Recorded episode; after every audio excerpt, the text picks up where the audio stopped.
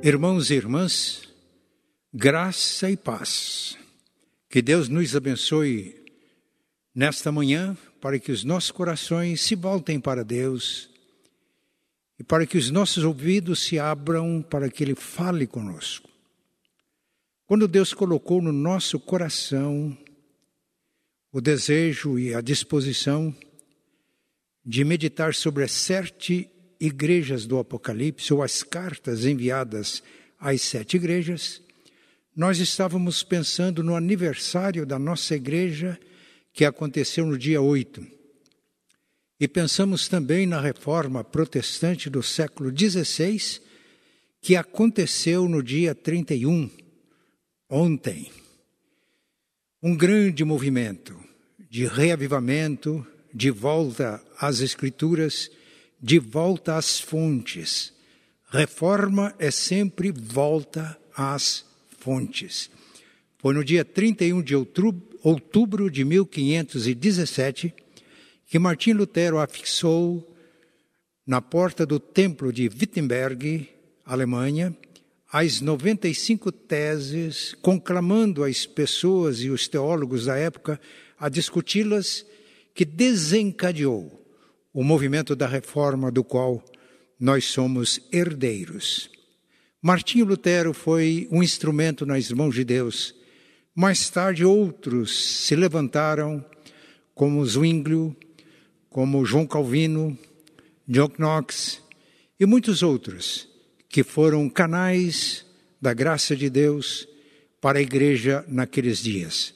Então, nosso coração se enche de alegria e a nossa meditação nas cartas enviadas às igrejas da Ásia tem o objetivo de trazer à nossa mente as apreciações que Cristo faz da igreja, as críticas, as admoestações, as promessas e a afirmação de que as sete cartas do Apocalipse foram escritas para toda a igreja de todos os tempos e de todos os lugares, porque cada carta termina com esta afirmação: Quem tem ouvido, ouça o que o Espírito diz às igrejas.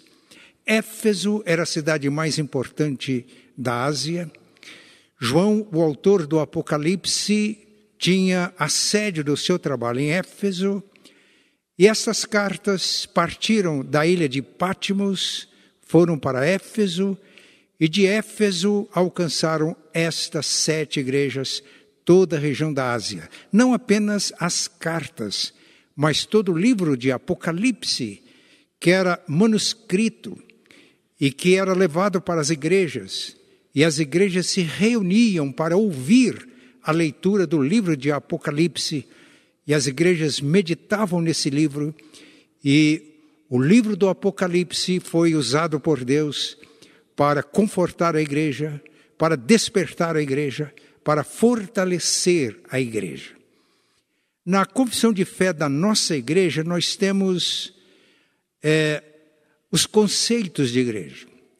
A confissão de fé fala da igreja invisível, ou da igreja triunfante, composta de todos aqueles que no passado, no presente e no futuro se unem a Cristo.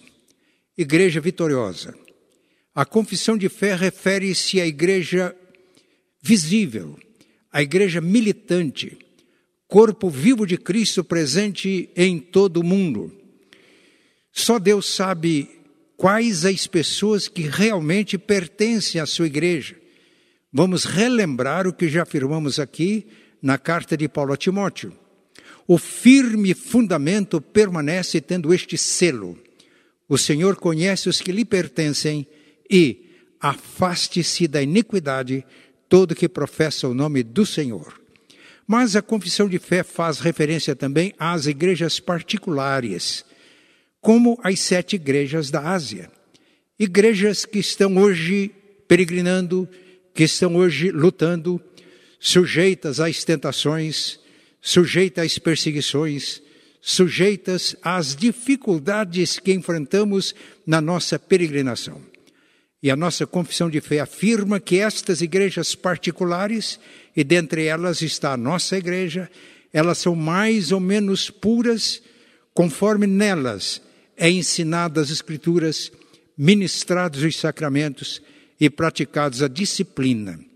Portanto, as mensagens que foram enviadas às sete igrejas da Ásia, elas aplicam-se a toda a igreja, em todos os lugares e em todo o tempo, e aplicam-se à nossa igreja.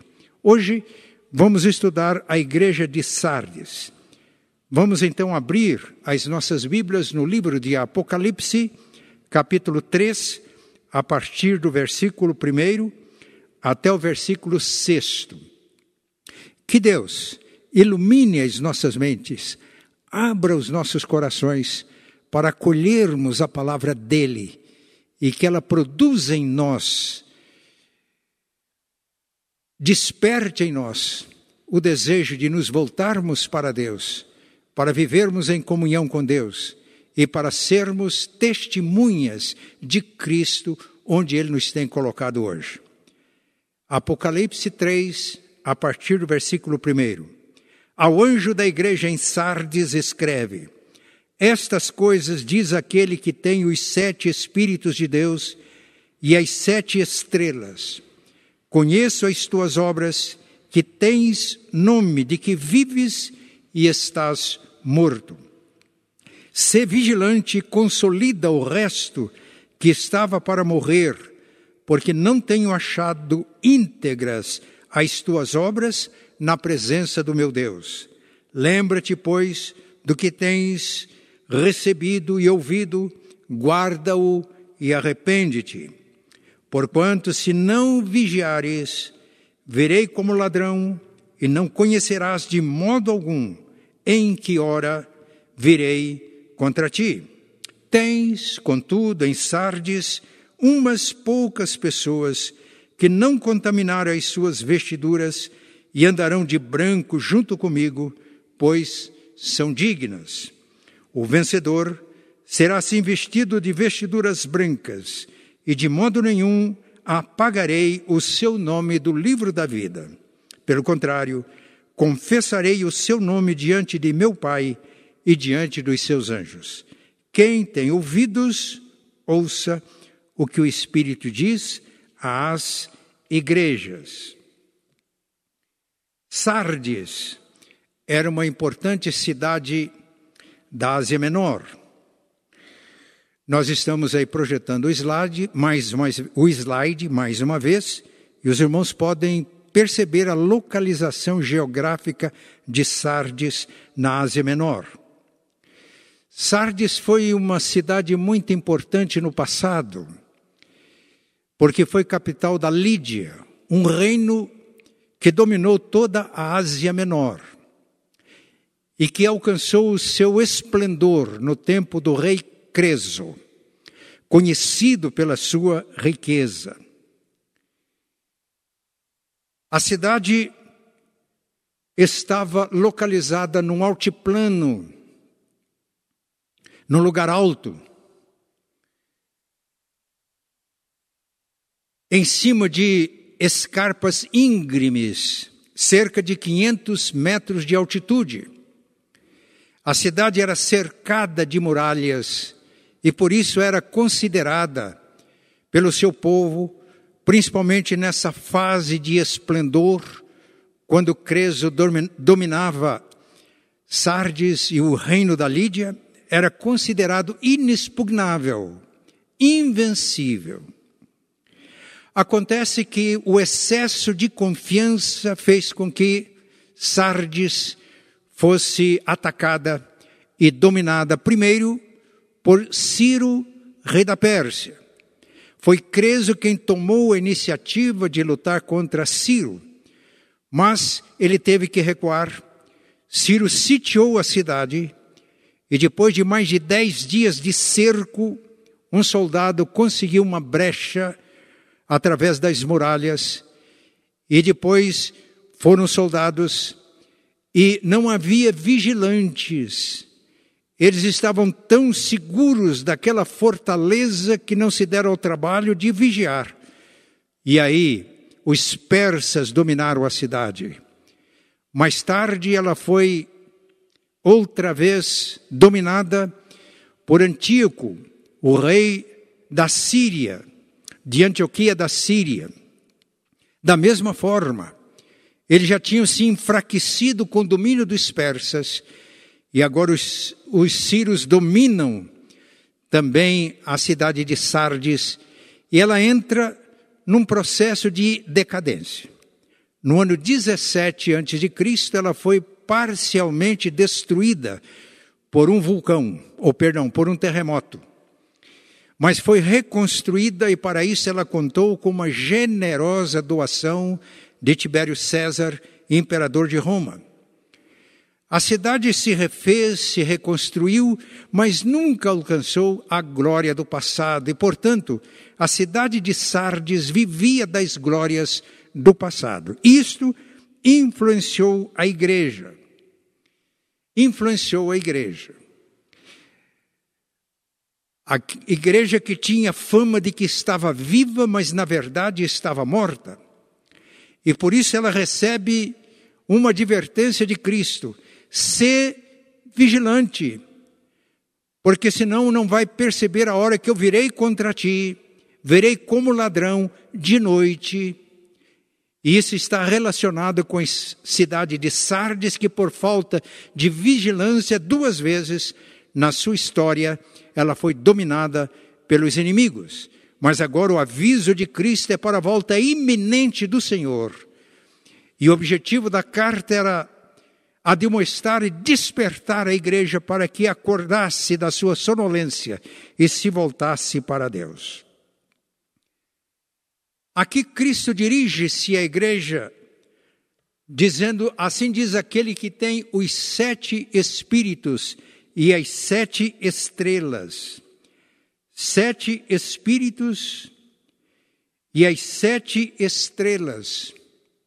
As estrelas representam os anjos da igreja, os líderes da igreja, os pastores da igreja. No capítulo 1, versículo 4, a saudação é endereçada à igreja em nome da Trindade, e lá se refere aos sete espíritos que entram na saudação. No capítulo 4, os sete espíritos estão diante do trono. No capítulo 5, os sete espíritos são aqueles que são enviados por toda a terra. Refere-se ao Espírito Santo, não que Deus tenha sete espíritos, mas a palavra sete significa plenitude. E significa que Cristo tem a plenitude do Espírito. Cristo exerceu seu ministério na unção e no poder do Espírito Santo. Nele residia a plenitude da divindade.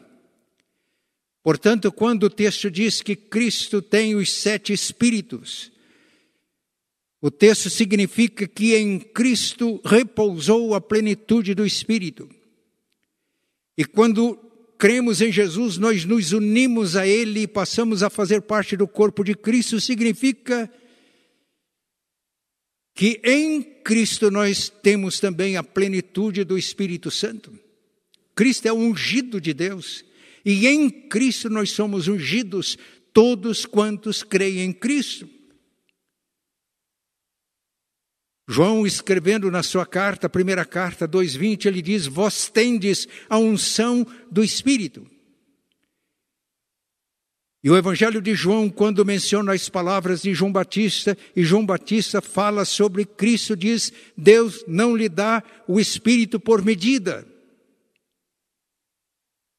Cristo tem toda a autoridade no céu e na terra, foi o que ele afirmou depois da ressurreição e antes da ascensão aos seus discípulos: É-me dada toda a autoridade no céu e na terra.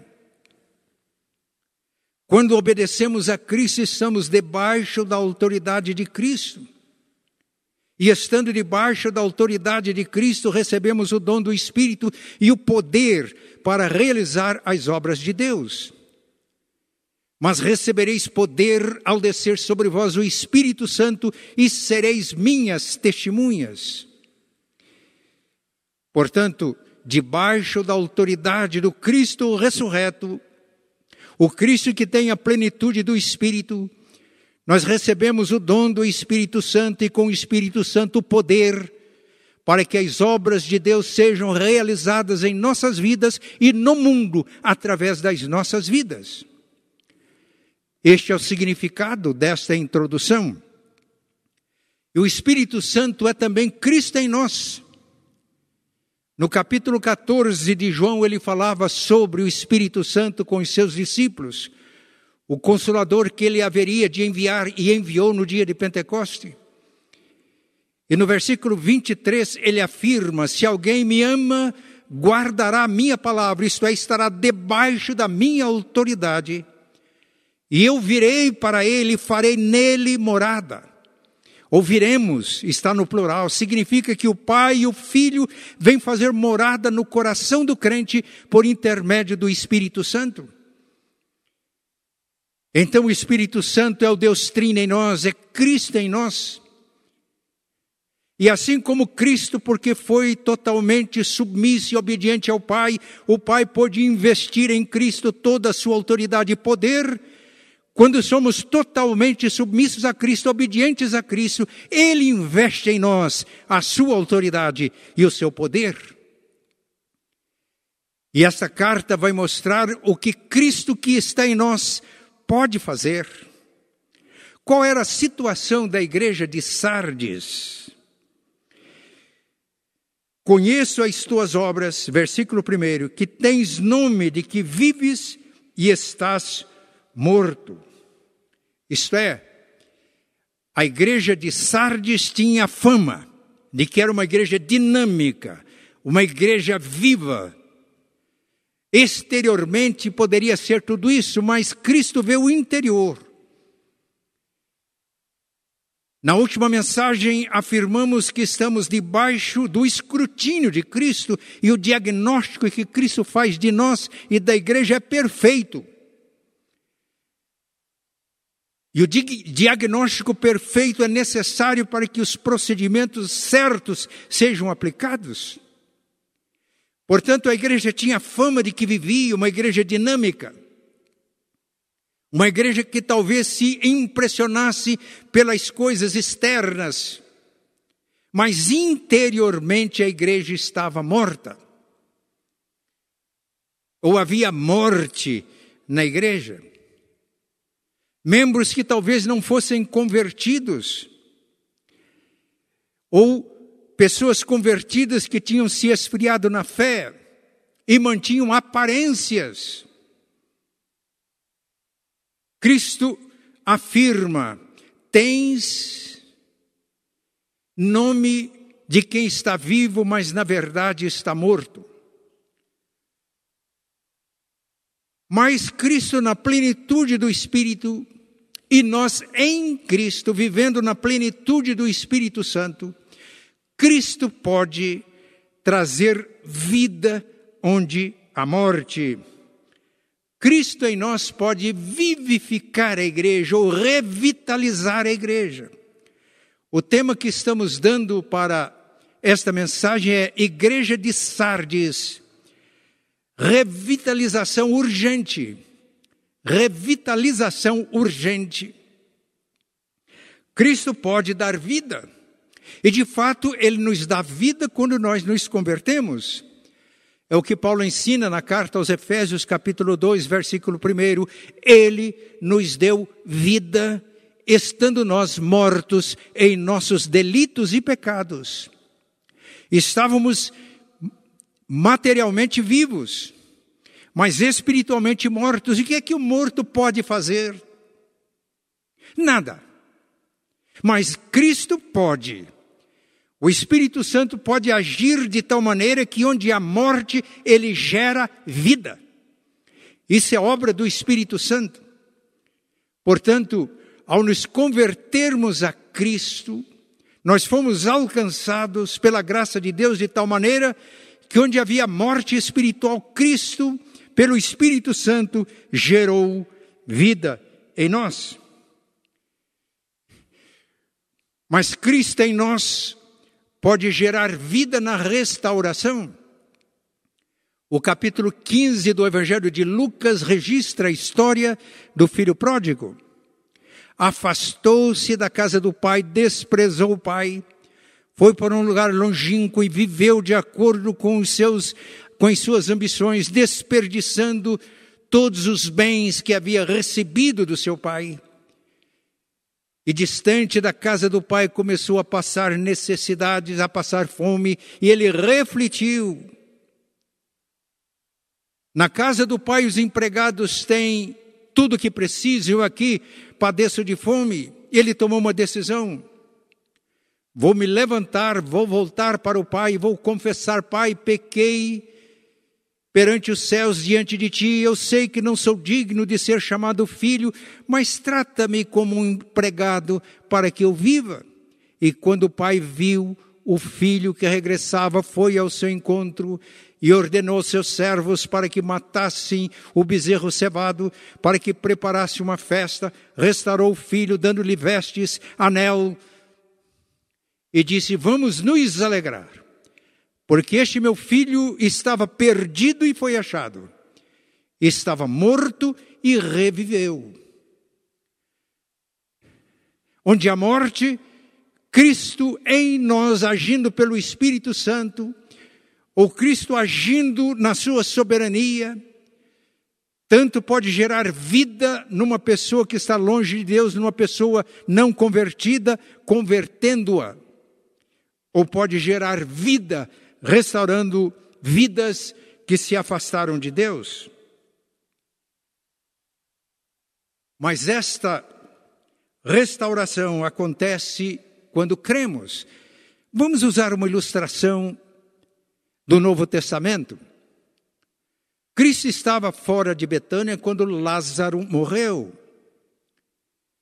Ele foi para Betânia, e quando chegou a Betânia, Lázaro já tinha sido sepultado há quatro dias.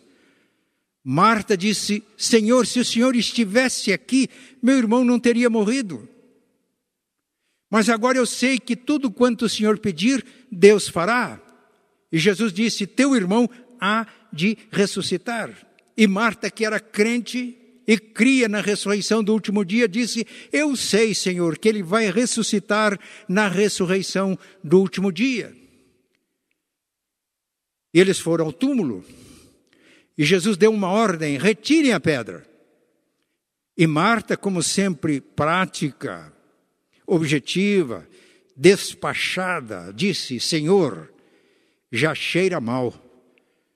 Faz quatro dias que foi sepultado e aí Jesus tem estas palavras memoráveis para Marta: Eu não te hei dito que se creres verás a glória de Deus.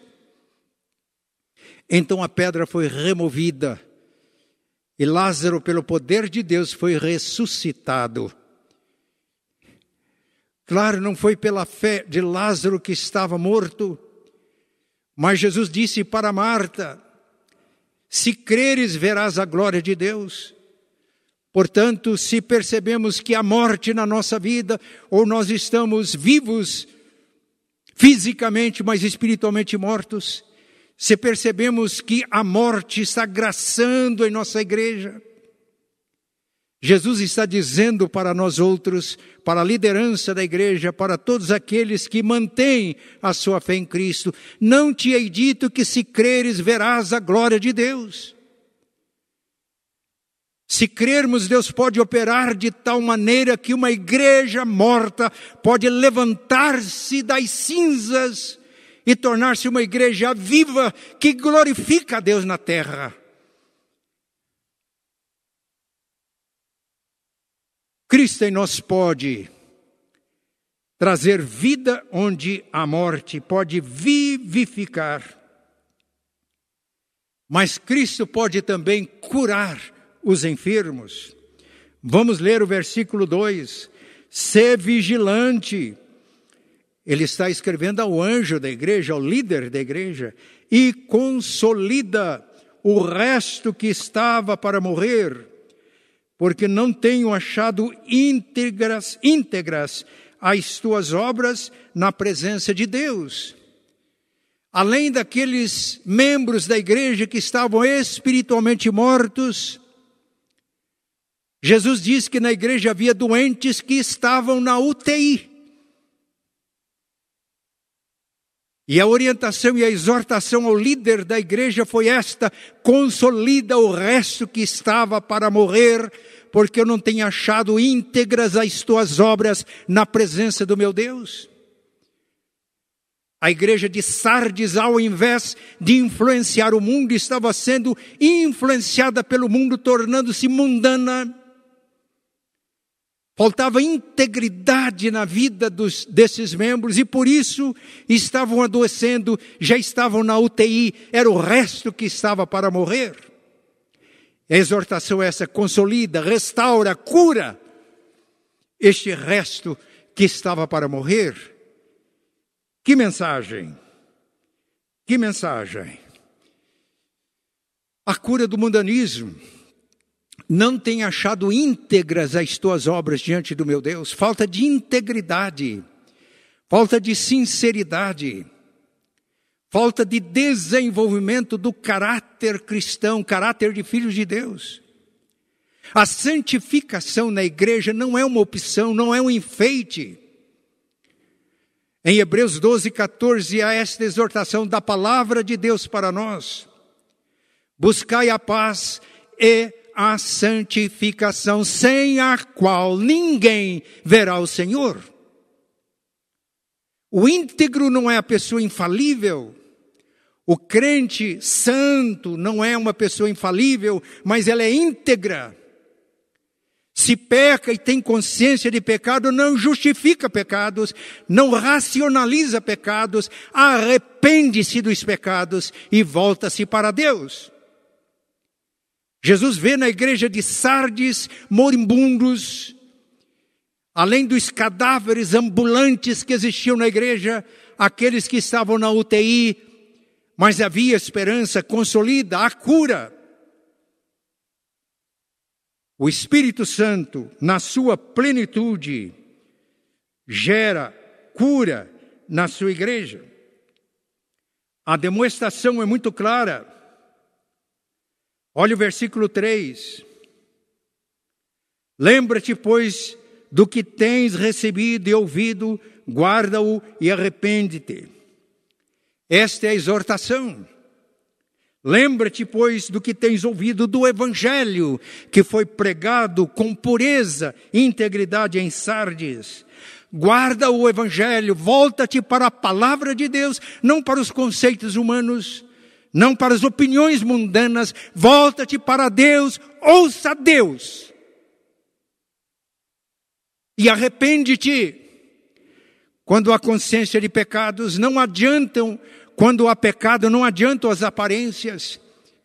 Mas o Espírito Santo agindo em resposta às orações, leva as pessoas, mesmo membros de igreja, com muitos anos, com muita, com uma folha grande de trabalhos prestados à igreja, mas pode estar morto e quando tem consciência se arrepende, volta-se para a palavra de Deus e arrepende essa é a exortação. E aí vem uma advertência. Se não vigiares, verei como ladrão, e não conhecerás de modo algum em que hora virei contra ti. Então nós temos a cura da doença espiritual de crentes que em Sardes já estavam na UTI. Logo que cheguei, eu fiz uma reunião com a liderança de células da igreja. Fui informado que a igreja teve mais de 30 células desses grupos pequenos. Nesta reunião, o número estava reduzido a 12. Fiz uma série de perguntas, como que fazendo um diagnóstico. Quando terminei de fazer as perguntas, um supervisor me perguntou: E daí, pastor? Estamos na UTI. E eu me lembro que a minha resposta foi essa: há sinais de vida. Mesmo estando na UTI, é possível que haja cura, desde que atendamos a a demonstração da palavra de Deus para que nos voltemos para a palavra, nos voltemos para Deus.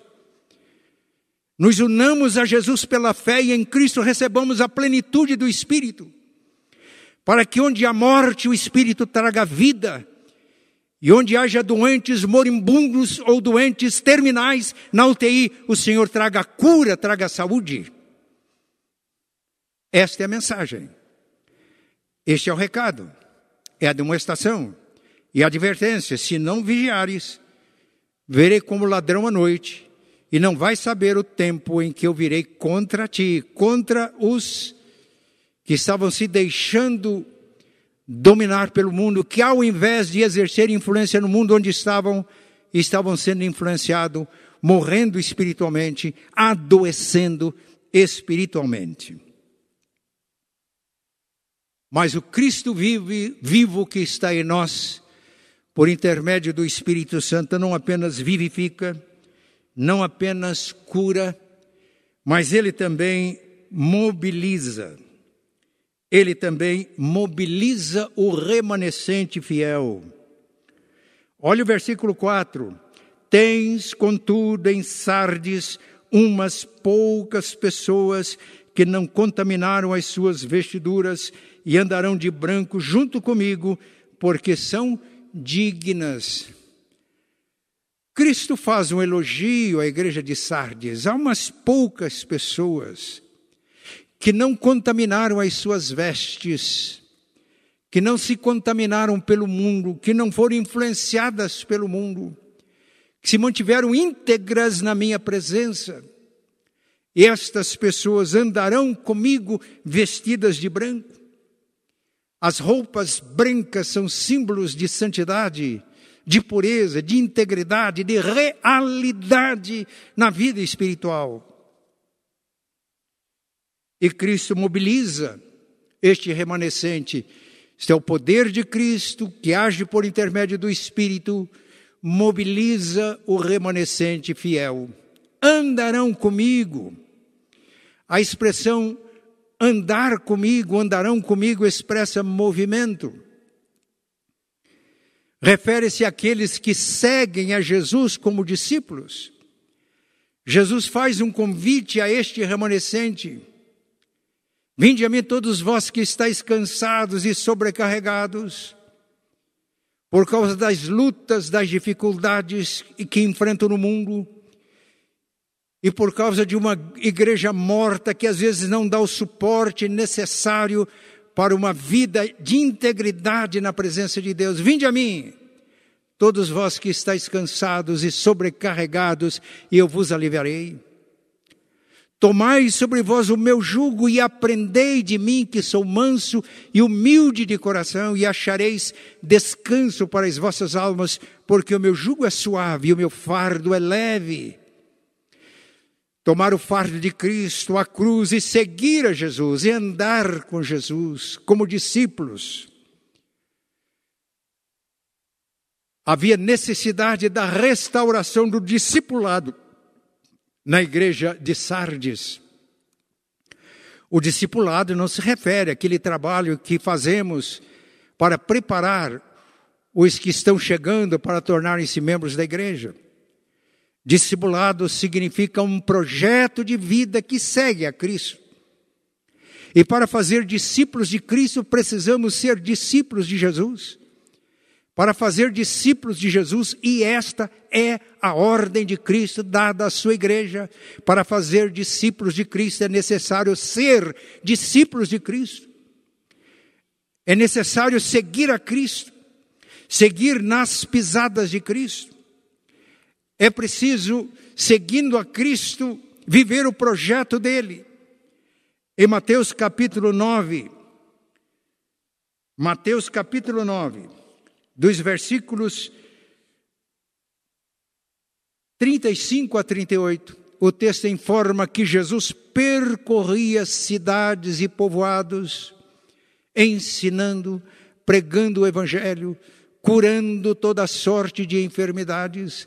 Vendo ele as multidões, compadeceu-se delas, porque estavam aflitas e exaustas como ovelhas que não têm pastor. Então ele disse para os seus discípulos: A seara, na verdade, é grande, mas os trabalhadores são poucos, operários do reino de Deus são poucos. Rogai, pois, ao Senhor da seara que mande trabalhadores que mande as pessoas para fazer a ceifa. Meus irmãos, o mundo está maduro para ser ceifado, mas onde os obreiros?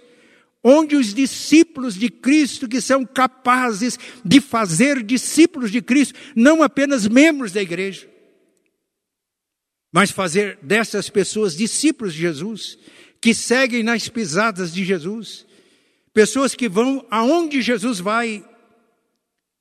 Jesus disse no Evangelho de João, está registrado no Evangelho de João, capítulo 12, versículo 26. Onde eu estiver, aí estará o meu servo. Isto é, Jesus pode mobilizar um remanescente fiel para que ande com ele, para que aprenda dele, para que descanse nele, para que vá com Cristo aonde Jesus vai ao encontro das multidões aflitas e exaustas que estão como ovelhas sem pastor. E às vezes essas ovelhas estão dentro das nossas igrejas. Na igreja de Sardes havia pessoas que eram membros da igreja, provavelmente não estavam convertidas. Havia aqueles que tinham se convertido, tinham ouvido a palavra, tinham sido tocadas pela palavra, mas estavam se mundanizando. Mas agora a esperança está no remanescente fiel que Cristo, com seu poder, mobiliza para que a igreja possa voltar à vida, para que onde há morte, Cristo possa operar a vida, onde há doença, haja cura, para levantar uma igreja não animada, não uma igreja com aparências, não uma igreja que se gloria do seu passado, mas uma igreja discípula de Jesus, que segue nas pisadas de Jesus Igreja formada de discípulos que são verdadeiramente discípulos e que por isso fazem discípulos de Cristo. Cristo pode trazer vida onde há morte, ele pode vivificar. Cristo pode curar membros da igreja espiritualmente doentes na UTI podem ser curados por Cristo.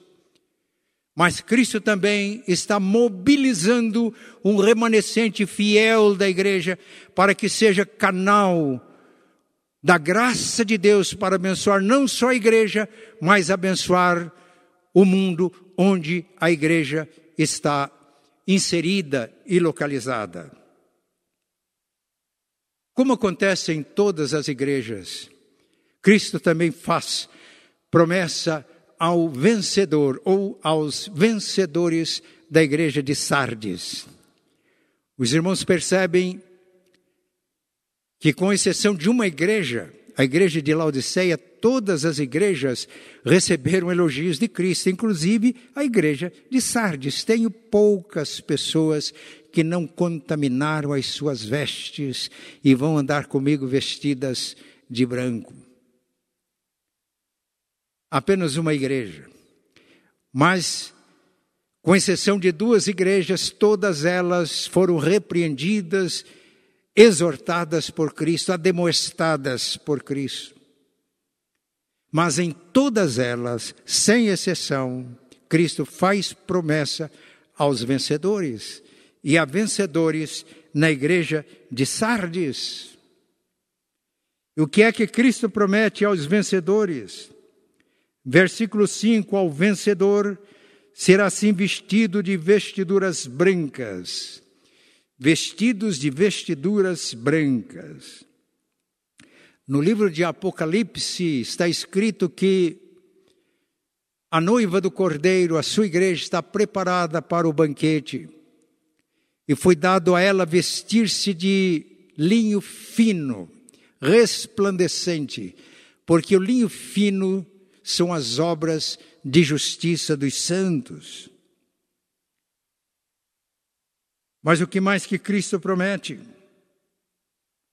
E de modo nenhum apagarei o seu nome do livro da vida.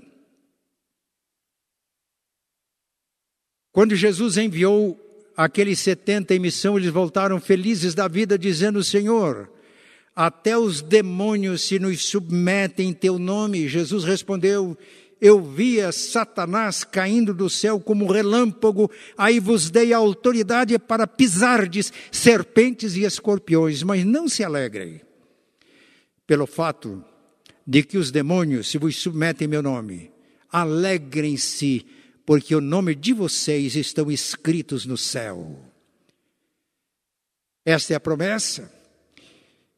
O nome do vencedor jamais será apagado do livro da vida. Pelo contrário, confessarei o seu nome diante do meu Pai e diante dos seus anjos. O vencedor que honrou Cristo aqui na terra, sendo entregando inteiramente a sua vida a Cristo, seguindo fielmente nos passos de Jesus, obedeceu a Cristo, honrou a Cristo pela obediência. E por isso Cristo pôde exercer a sua autoridade através de sua vida, no poder do Espírito. Vidas foram salvas, transformadas, discípulos foram feitos, honrou Cristo pela obediência. Agora, o vencedor será honrado pelo Cristo diante do Pai. Cristo vai confessar o nome para o Pai diante dos seus anjos. E esta mensagem não é só mensagem para a igreja de Sardes Olha como termina esta carta, como terminam todas as cartas. Quem tem ouvidos, ouça o que o Espírito diz às igrejas. Às sete igrejas da Ásia, em cada carta, a mensagem para todas as igrejas. Que o Espírito Santo nos ilumine, para que, como igreja, possamos perceber, discernir o que o Espírito Santo está nos dizendo. E que as advertências que estão nesta carta sejam atendidas por nós. Vigilância. Volta à palavra de Deus, as coisas que já ouvimos. Arrependimento, para que sejamos cheios do Espírito Santo. E vivendo cheios do Espírito Santo, sob a autoridade de Cristo, a nossa vida será para a glória de Deus. Este foi uma grande afirmação da reforma do século XVI, cujo aniversário celebramos ontem, 31 de outubro. Só a Deus glória. Ouvindo as advertências, vigiando, voltando-nos para a palavra, submetendo-nos à autoridade de Cristo, ficando cheios do Espírito Santo, a nossa vida e a vida da igreja será para a glória de Deus e tão somente para a glória de Deus. Amém. Graças ao Pai pela tua palavra, que é lâmpada para os nossos pés, luz para os nossos caminhos.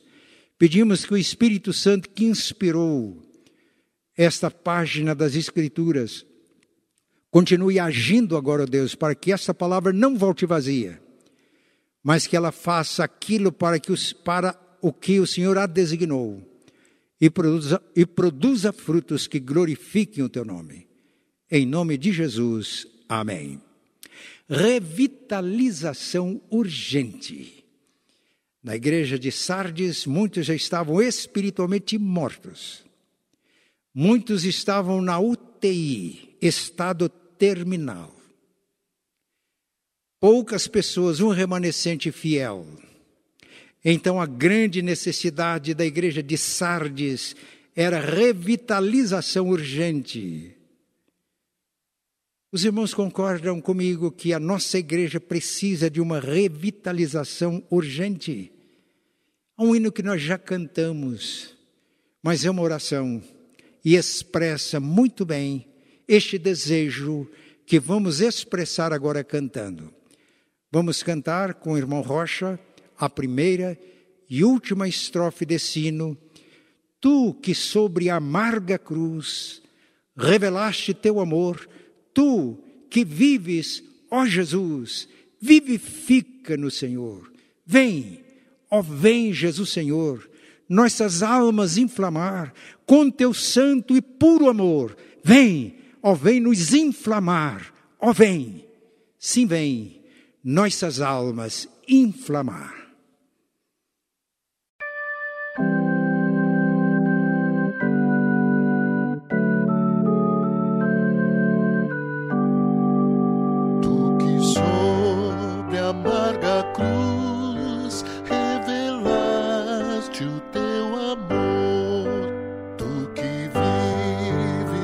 Jesus.